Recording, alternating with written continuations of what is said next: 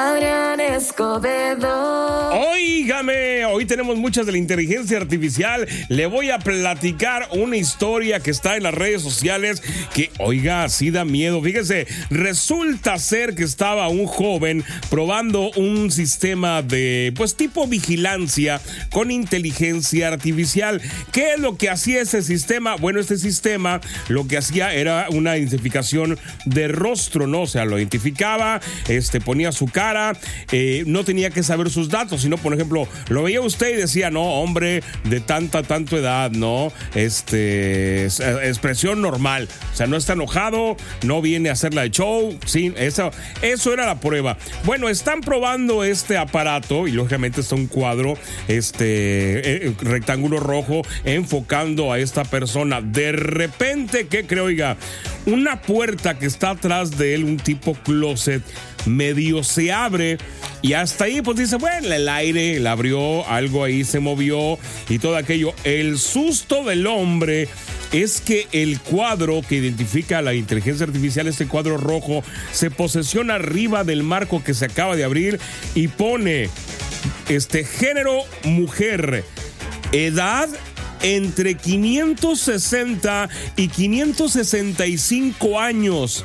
Expresión enojada. Claro que en la cámara, en el video no se ve nada, pero el cuadro enfoca a un lado y es lo que da como información. Para esto el tipo que está haciendo la prueba se queda viendo, ve la información, se ve la cara de terror que pone el tipo de que qué está pasando, porque supuestamente este era un, este, ¿cómo se llama? Sistema pues, de vigilancia infalible y que le pusiera de repente estos datos a una puerta que se abra y no se ve nada, el tipo se queda de a seis, oiga, hoy, le digo, que este, sí, como los Tesla, ¿no? Que identifican gente en los panteones de cuenta.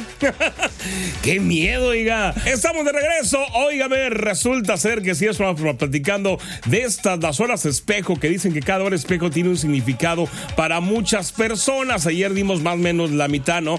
Ya sabe que las horas espejo son estas como las 11:11, 11, las 9:9, 9, las 10:10. 10. Bueno, las 12:12 12 dicen que es una hora ideal para alzar la voz y pedir un deseo. Las 13:13 13 dice que los ángeles dan señales que debe de ser un cambio en aquellos sueños que anhelas y que están por cumplirse. Las 14:14 14, eh, dice que debes de alejarte de las cosas inútiles que te rodean y que te están frustrando. Qué señal de cambio. Las 15:15 15, tu ex se acuerda de ti. Ay, qué mello.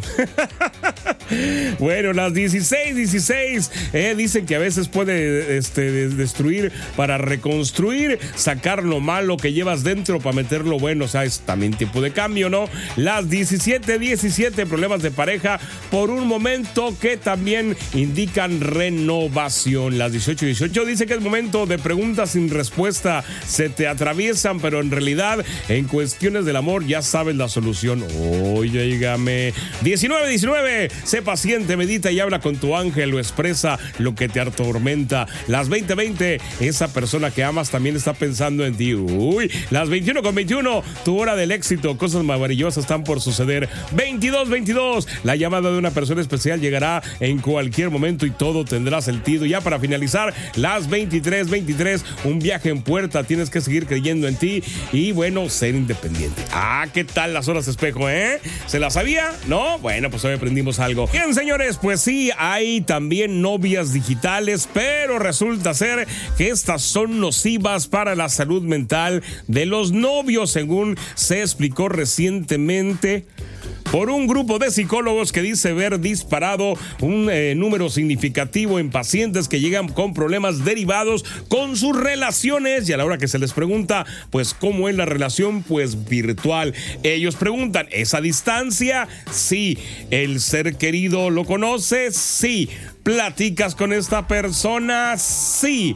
¿La has visto físicamente? No. Y será imposible. Y es aquí donde se complica la cosa porque resulta ser que no únicamente son relaciones a distancia, sino realmente son virtuales con una novia virtual. Así como lo oye. Y aquí hay de todo, desde la que tú creas, la que te cobran este, ahí por la aplicación, las que prestan su servicio de novias digitales, lógicamente te cobran Y bueno, todo esto dice que está pues afectando bastante porque se crea una conexión emocional por lo que pasará por síndrome de abstinencia cuando ésta se extinga. El gran problema de las novias digitales creadas con inteligencia artificial, según especialistas, es que están disponibles en todo momento y eso causa un tipo de adicción, ¿eh? por lo menos.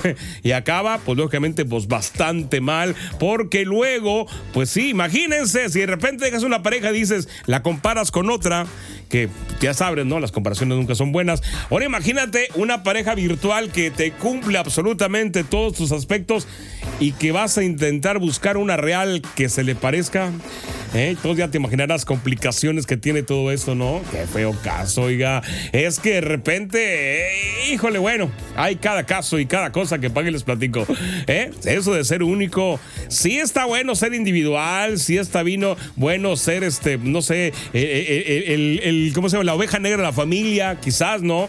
Pero ya compararse con alguien digital que cumple todos tus aspectos y todos tus caprichos, qué feo caso, oiga, se está poniendo eso. En fin, pues ya están alertados alertando sobre esto también, así que abusados. Oiga, regresamos. Fíjate que estamos platicando de la búsqueda de ser individuales, ¿eh? que ser únicos. Bueno, hay que ver que también eso tiene sus detalles, ¿no? En este mundo lleno de repente de copias, donde son copias. Antes se acuerdan que eran copias de los superhéroes, luego eran copias de actores, y luego, eh, pues últimamente eran copias de influencer. Ahora quieren ser copias de inteligencia artificial, oiga.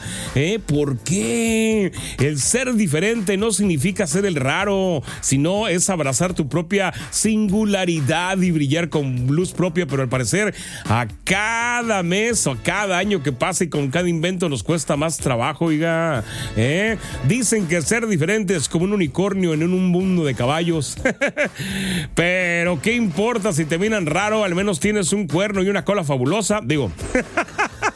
Digo, como unicornio, no, no vayan por otro lado. Bien, estamos regresando en estos temas de que de repente, oiga, sí, imagínense lo que decía yo hace rato.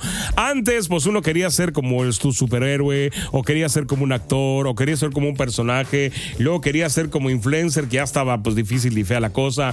Y ahora, pues el compararse con la inteligencia artificial, pues está poniendo cada vez pues más fea la cosa, ¿no? Eh, pero hablemos del poder de la autoexpresión en la búsqueda de la individualidad, que es con lo que se estaba estallando, oiga, eh, el ser auténtico, no se trata de ser este una cosa rara y que todo el mundo lo voltee, ¿no? No se trata de seguir las tendencias e intentar encajar o ser un molde este que quiere que le quede todo lo de la moda, acuérdese, bien dice el dicho, ¿no? De la moda lo que te acomoda y de repente pues hay gente que no encaja en cierta moda, oiga, ¿no?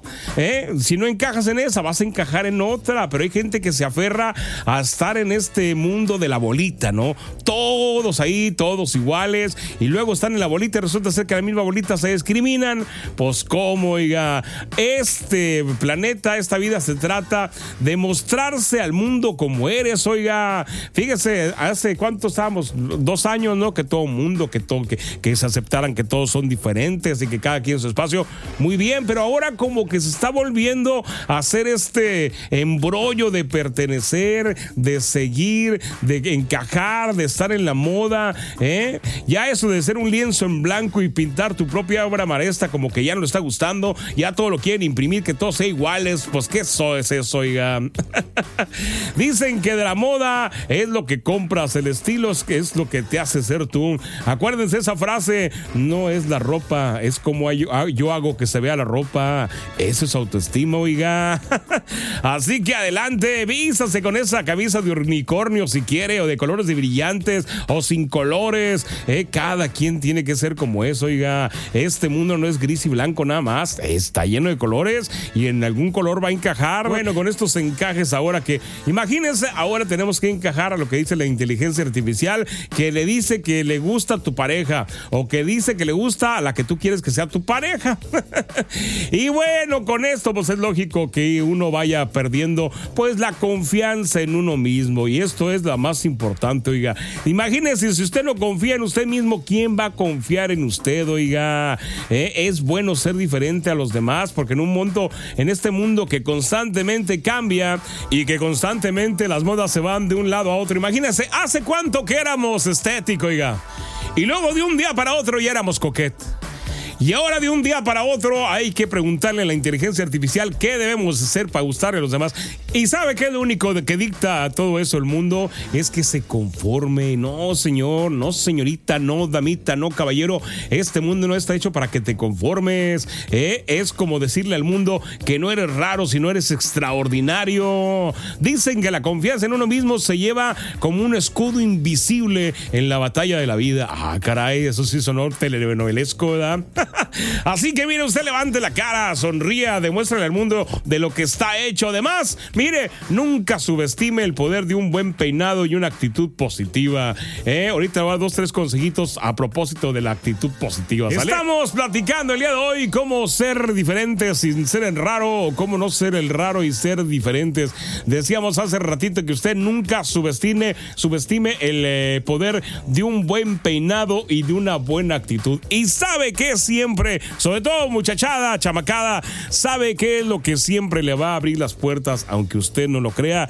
Un sonrisas y un buen día, un sonrisa y un gracias, un son, una sonrisa y un por favor, eso siempre te va a abrir puertas. Además, acuérdate, en este mundo hay un eh, selecto equipo de personas con la que usted no se debe de pelear por nada en este mundo. A la persona que usted le debe dedicar su mejor sonrisa, su mejor buenos días, su mejor hola, ¿cómo está? Qué bueno que esté bien.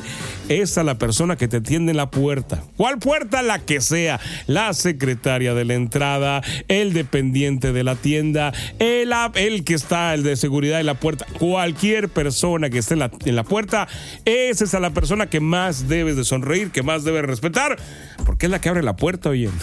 sí, entiéndelo.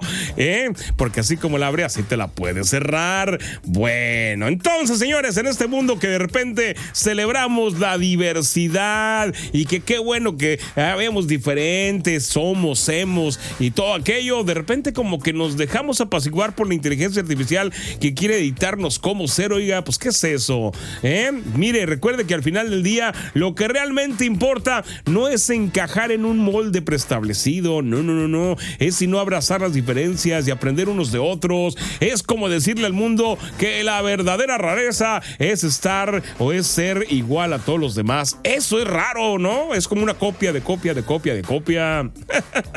Dicen que un mundo lleno de copias, el ser original es el verdadero poder. Así que usted, adelante, oiga, sea original, sea auténtico. Después de todo, mire, la vida seria es muy aburrida y si todos fuéramos iguales sería más aburrida, ¿no cree?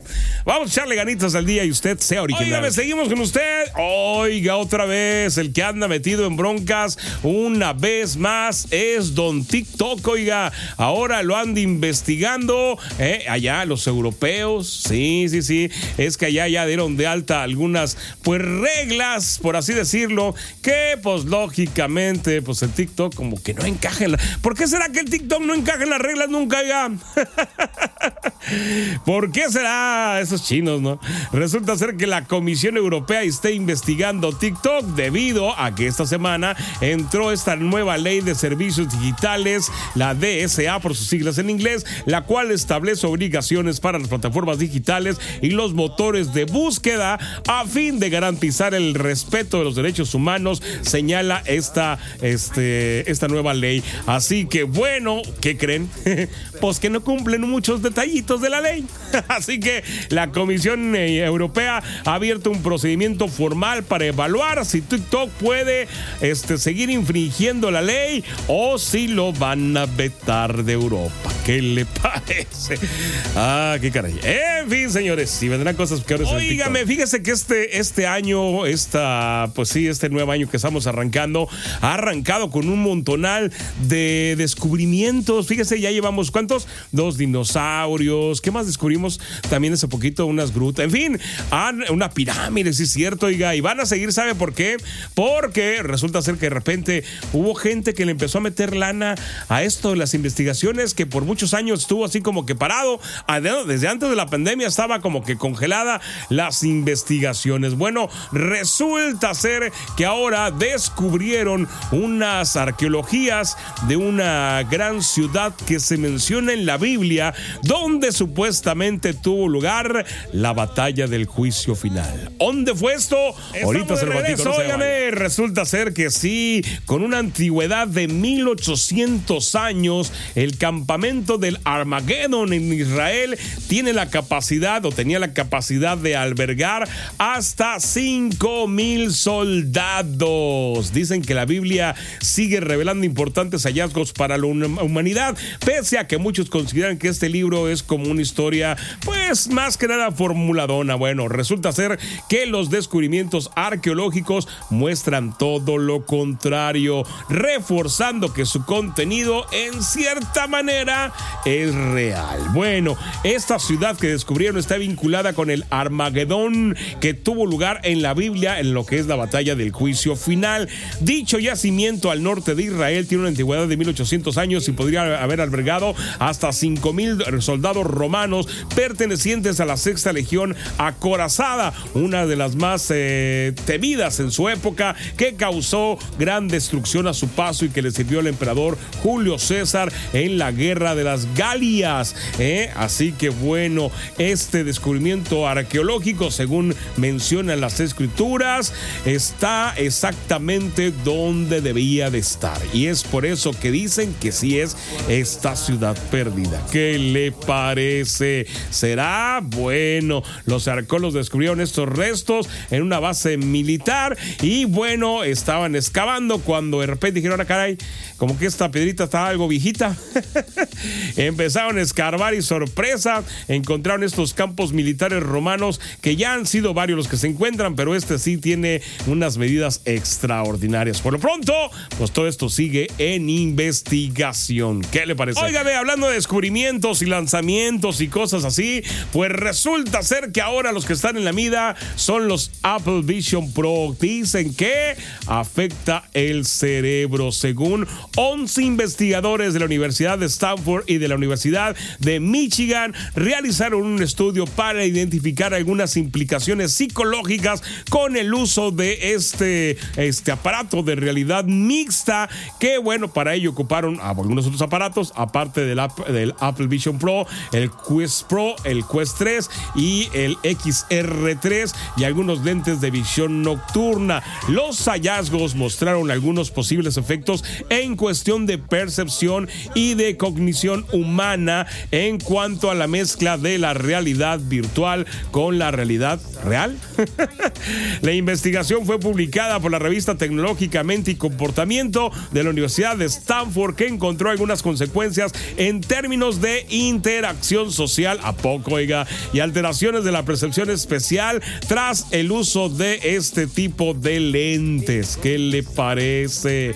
¿Eh? Dicen que es una función que se va perdiendo, la que permite que el usuario pueda ver el mundo real a través de cámaras digitales integradas en el dispositivo de estas gafas, lo que hace que eh, realmente perdamos la visión, ahora sí que de la realidad y queramos todo el tiempo estar sumergidos en la realidad virtual. ¿Se acuerda de la película de Juan?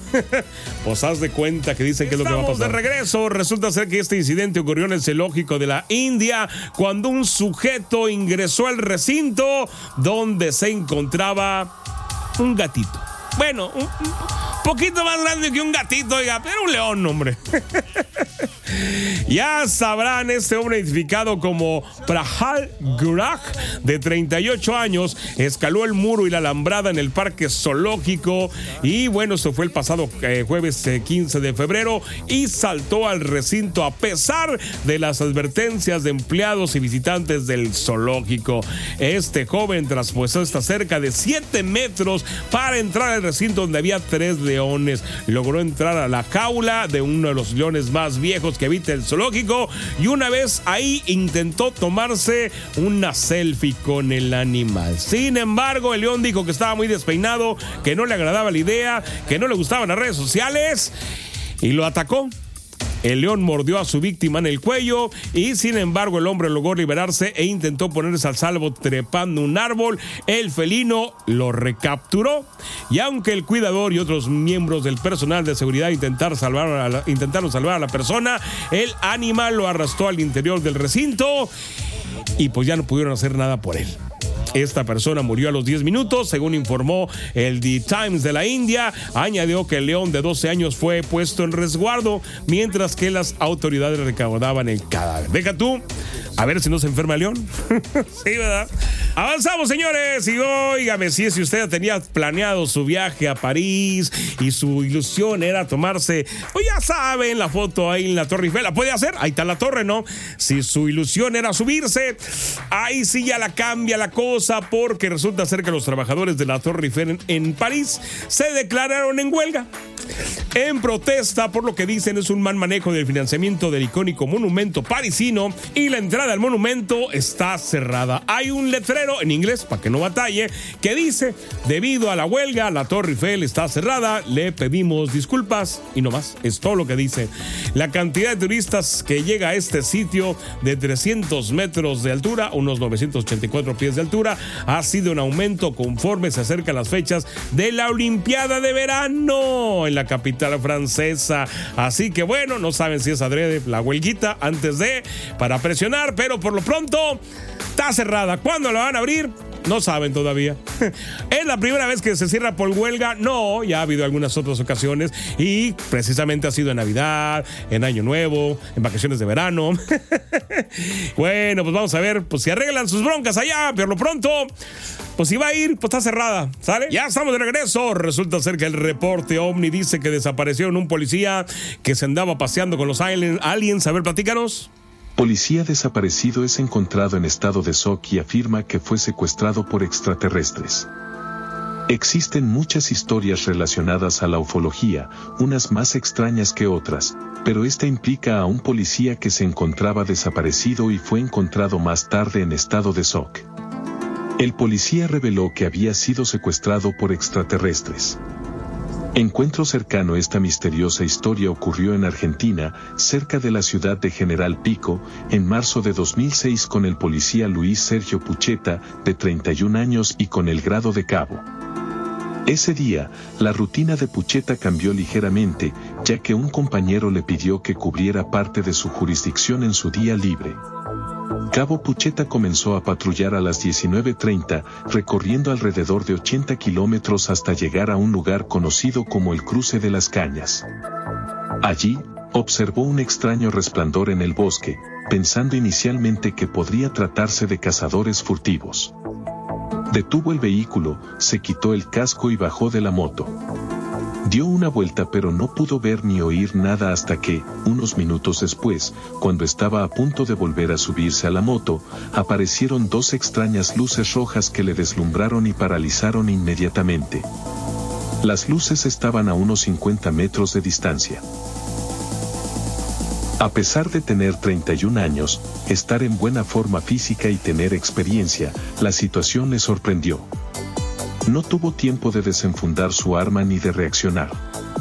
Solo podía mover las manos, una extraña sensación de hormigueo recorría su cuerpo. Pocos segundos después, se encontró desarmando su radio, su pistola y su teléfono móvil. No recuerda cuándo ni por qué lo hizo. Desesperado, llamó a Marcelo Villegas, a quien reemplazaba en la patrulla, y le dijo, venía a las cañas, sabes lo que está pasando, y luego se desconectó. Villegas informó del incidente al teléfono de emergencia 101 y, en menos de 10 minutos, el jefe del comando radioeléctrico estaba en el lugar. El policía había desaparecido en la punta del enorme cañaveral, a unos 800 metros, encontraron la moto abandonada. Un poco más allá, la radio y la pistola desmontadas estaban esparcidas por los alrededores. Todo estaba allí excepto Pucheta, parecía que se había esfumado. Debido a lo inusual del caso, se estableció un perímetro para preservar la zona y se avisó a todas las unidades disponibles para que buscaran al agente desaparecido. Un grupo de policías comenzó a caminar campo a través, siguiendo las huellas de Pucheta. La distancia entre las huellas empezó a aumentar, un metro, dos metros, hasta siete metros. Pucheta dijo más tarde que sintió como si algo le hubiera agarrado y tirado hacia arriba. Todo el cuerpo de policía, encabezado por su jefe, buscaba a este agente que había desaparecido en extrañas circunstancias. A las 2 de la madrugada empezó a llover y una fuerte tormenta azotó la zona, complicándolo todo, sobre todo porque el viento borró las huellas. Policía reapareció a 30 kilómetros al día siguiente, alrededor de las 16 horas, en un lugar conocido como el Triángulo, apareció Pucheta, a unos 30 km de donde se lo vio por última vez. El propietario de las tierras, Luis Alberto Barbero, lo encontró sentado junto al camino de tierra, vestido como cuando desapareció, con el rostro oculto entre los brazos. Barbero intentó comunicarse, pero Pucheta no respondió ni pronunció palabra. Como no mostraba ninguna reacción, Barbero llamó al número de emergencias con su teléfono móvil. Minutos después llegaron todas las unidades de la zona, junto con una ambulancia y varios medios de comunicación. Pucheta mencionó algo en su cabeza que le decía. Poco a poco, el joven agente recuperó la compostura. Cuando pudo valerse por sí mismo, abrazó a su superior, el comisario inspector Roberto Ayala, y rompió a llorar desconsoladamente. Seguimos con más aquí a través de Latin